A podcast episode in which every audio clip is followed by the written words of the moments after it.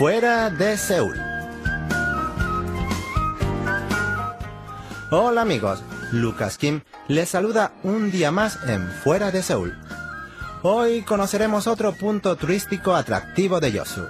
Se trata de la isla Kumodo, una de las infinitas formaciones que emergen de las aguas al sur de dicha ciudad. ¿Me acompañan?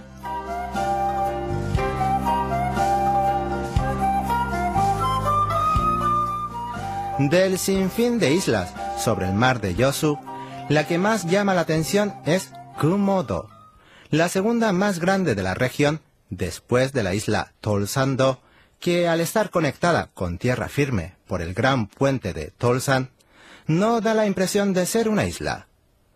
Kumodo fue bautizada así porque la isleta se parece a una tortuga de mar de color dorado, ya que Kum significa oro o dorado, mientras que O quiere decir tortuga de mar y To isla. Pero en algún momento en el pasado la gente la llamaba Komusam, porque acogía un bosque tan frondoso que ni siquiera permitía que los rayos solares lo atravesaran, y por eso, vista desde lejos, la isla entera parecía una roca negruzca. Es que hasta mediados de la década de 1880, la dinastía Choson prohibía el acceso del público común a esta isla, y naturalmente, Komodo era poco conocida entre los turistas, al menos hasta 2010, cuando se inauguró un camino para senderismo llamado Pironkil. Este camino no fue creado de la nada a raíz del gran furor del senderismo que hace en este país, sino que existía desde hace tiempo y era usado por los locales para conseguir leña o para cuidar sus campos de cultivo. El camino en sí es hermoso, pero el paisaje que verán desde los observatorios establecidos en cada uno de los mejores puntos para fotografía ostenta una belleza indescriptible. Pese a su gran belleza paisajística, el recorrido para llegar desde la zona capitalina hasta la isla Komodo es bastante largo y agotador.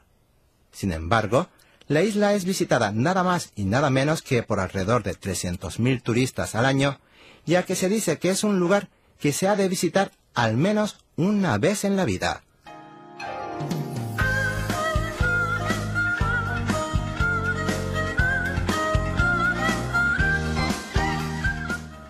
El camino Pirongil que rodea la isla se divide en cinco tramos para una extensión total de 18,5 kilómetros.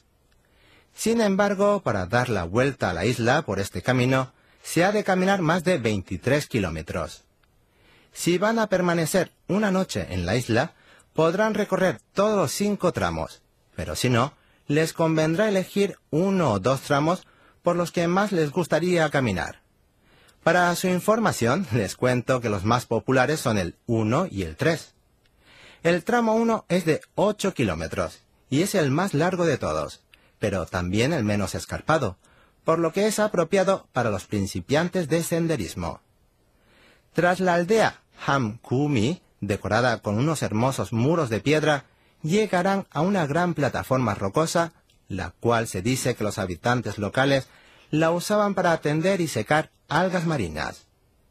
Si caminan desde la plataforma rocosa hacia el observatorio Sinsongde, podrán ver también algunos sepulcros provisionales, un método fúnebre típico de la isla Kumodo, consistente en cubrir el cadáver con una capa fina de tierra en lugar de enterrarlo para posteriormente, tras uno o dos años, recoger los huesos y hacer un entierro oficial. Mientras tanto, el tramo 3 de Pirongil es el más corto, pero también el más pronunciado.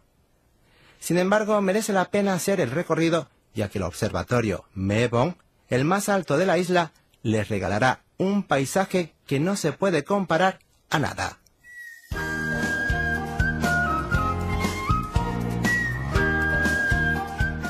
Hasta aquí les acompañó Lucas Jimen, fuera de Seúl. Mil gracias por su atención y hasta el próximo lunes.